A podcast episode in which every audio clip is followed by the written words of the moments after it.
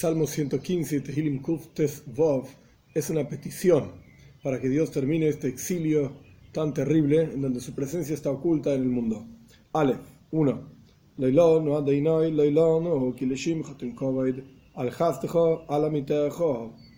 No por nosotros, Dios, no por nosotros. Hay quienes dicen que esta repetición de no por nosotros, Dios, no por nosotros, se refiere no por nuestras neshomes, por el alma, no por el cuerpo tampoco, no en mérito de ellos, no porque nosotros tengamos mérito, tenés que sacarnos del exilio, sino por tu nombre. Dale gloria a tu nombre mismo. Al hasteja, por tus bondades, a la miteja, por tu fidelidad que vos mismo prometiste que ibas a traer a Moshiach. ¿Y, hasta, ¿Y a dónde está? No lo hagas por nuestros méritos, sino hacerlo por tu propio nombre. Veis, dos. ¿Y cuál es el problema del exilio?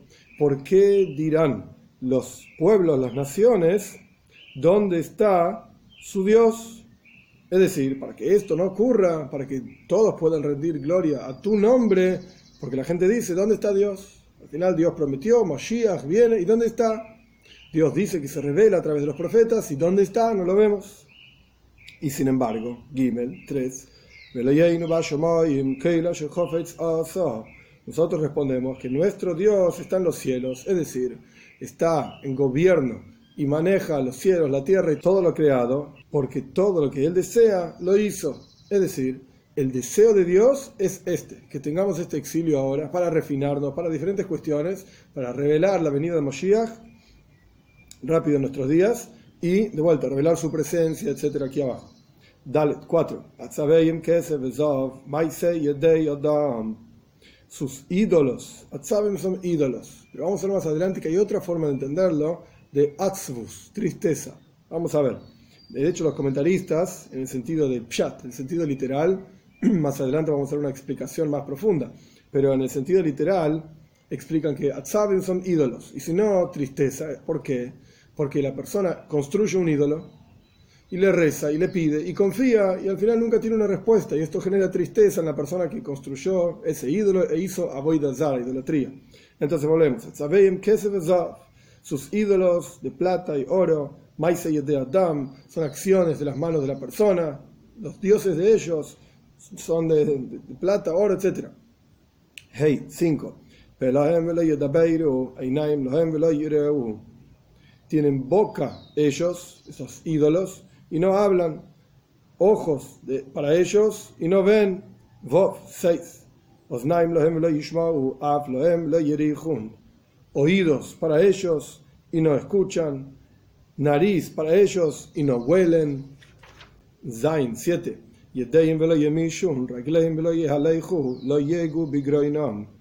Manos y no tocan, piernas y no andan, no emiten sonido con sus gargantas.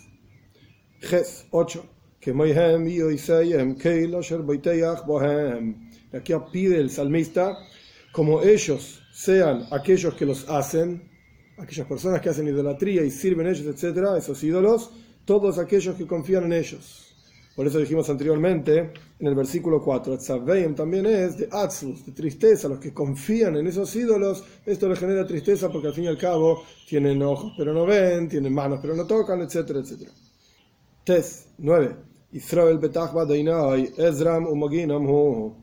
Israel, o sea, el pueblo judío, betach Hashem, confía en Dios, su ayuda y su escudo es Él.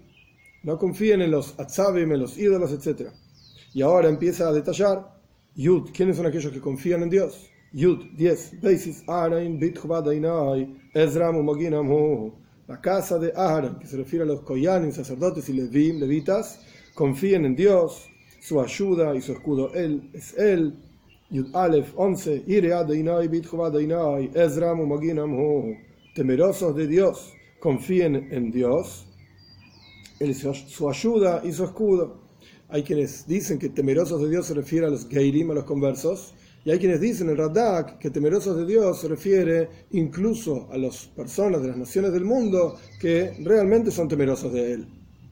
Yud Beis 12. Adonai Zechoranu Yevarech, Yevarech es Beis Israel, Yevarech es Beis Ahora de vuelta en general y luego en particular. Dios que nos recuerda, bendice, es decir, bendice a todas estas personas. ¿A quién? Bendice a la casa de Israel, bendice a la casa de Aaron, Yud Gimel, 13. Bendice a los temerosos de Dios, como dijimos anteriormente, o los, se refiere a los conversos, o a las naciones del mundo, que confían en Dios, que temen a Dios, etc. Los pequeños con los grandes. Yud 14. Que aumente Dios sobre ellos, o sea, los que ya son, que aumente más todavía en todos los detalles que dijimos anteriormente, Beis Aaron Beis Israel, etc. Tanto sobre ustedes que aumente como, sobre sus hijos, generación tras generación. Tesvov 15. Benditos sean ustedes para Dios, hacedor de los cielos y la tierra. Test Zain 16. Los cielos son cielos para Dios y la tierra la dio a los seres humanos. Yud Zain 17. No los muertos alabarán a Dios y no aquellos que descienden a la tumba. Yudges 18. Y nosotros bendeciremos a Dios de ahora y por siempre. Alaben a Dios. Aleluya. los últimos versículos que están hablando de la bendición que pide el salmista para todos aquellos que son temerosos de Dios, la casa de Israel, la casa de Aaron, etc. El concepto general de estos últimos versículos es que Dios es el que es Mashgiach, es el que tiene supervisión sobre todos los asuntos, y Ashgaha Proti, supervisión particular, e incluso dio la tierra en manos de los seres humanos para que nosotros trabajemos con la tierra y revelemos las cosas de Shomaim, las cosas del cielo, digamos, las cosas espirituales, incluso aquí abajo en la tierra. Y cuando se refiere a los Meisim, a los muertos, son aquellos que hacen Aboidazar, son aquellos que hacen idolatría, con los cuales empezó hablando el Salmo. Entonces aquellos muertos no alaban a Dios. Y aquellos que descienden a la tumba, es decir, los que terminan muertos porque pidieron a sus ídolos y no los respondieron, etc., estos tampoco alaban a Dios y nosotros, que estamos vivos porque somos temerosos de Dios, porque estamos conectados con el Dios de la vida, estos entonces vamos a bendecir a Dios y vamos a ser benditos por Dios, etc.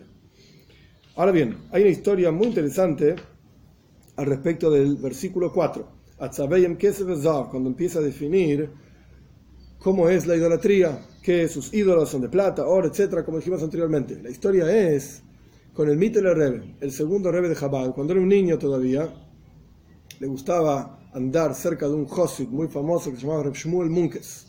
Porque ambos, el, el Mittler Rebbe era un niño muy vivaz, muy piola, muy interesante, se movía mucho, y Reshmuel Munkes era una persona muy interesante también en este sentido. Siempre tenía ideas interesantes y, conversaciones interesantes. Y una vez el Mittele Rebbe fue hacia Reshmuel Munkes y escuchó como Reshmuel estaba hablando con otros dos Hasidim, que eran gente muy rica, con mucho dinero.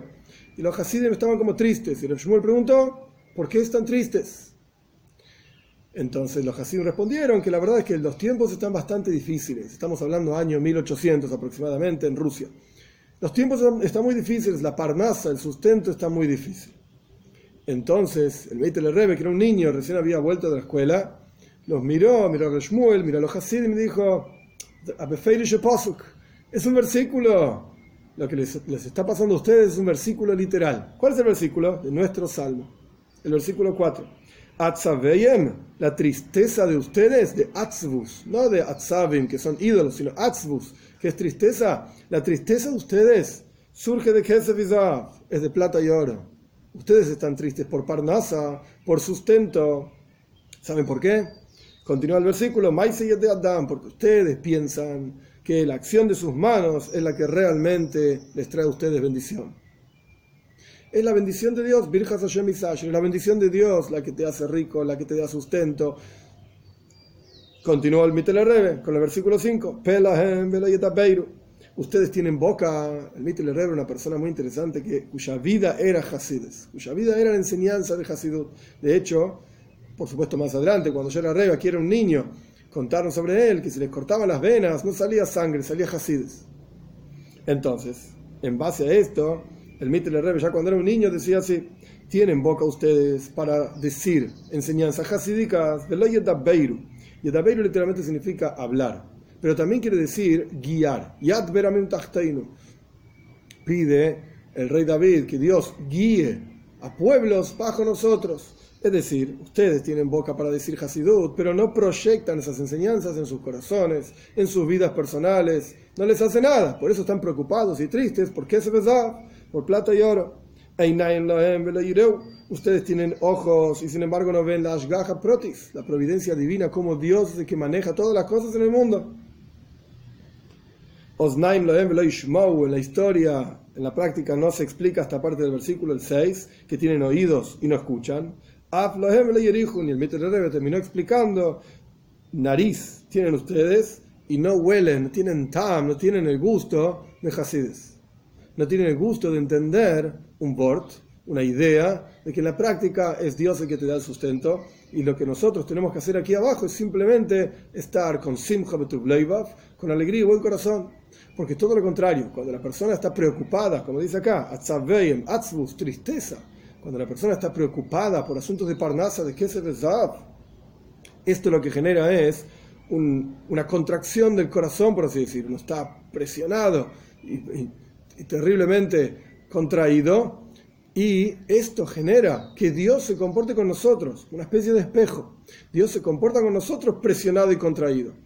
Uno tiene que saber que todo el sustento de la persona es definido en Rosh Hashanah y Yom Kippur, y la persona no va a ganar un centavo más por preocuparse, por hacer cálculos, imaginaciones, etc. De ninguna manera. Solamente lo que fue determinado por Dios en Rosh Hashanah y Yom Kippur al comienzo del año. Esto es lo que la persona va a ganar. Entonces, con una, situación contraída y presionada, lo único que vamos a generar es que Dios nos responda a nosotros en contracción y presión. Y por el otro lado, cuando la persona tiene una actitud de simcha, leiva, de alegría y buen corazón, esto genera arriba que Dios nos responda con alegría y buen corazón y realmente nos dé todo lo que necesitamos y más de lo que necesitamos en la práctica, que Dios traiga, como es el tema general del Salmo, la Geula Amitis, la redención verdadera con la venida de Moshiach, pronto en nuestros días.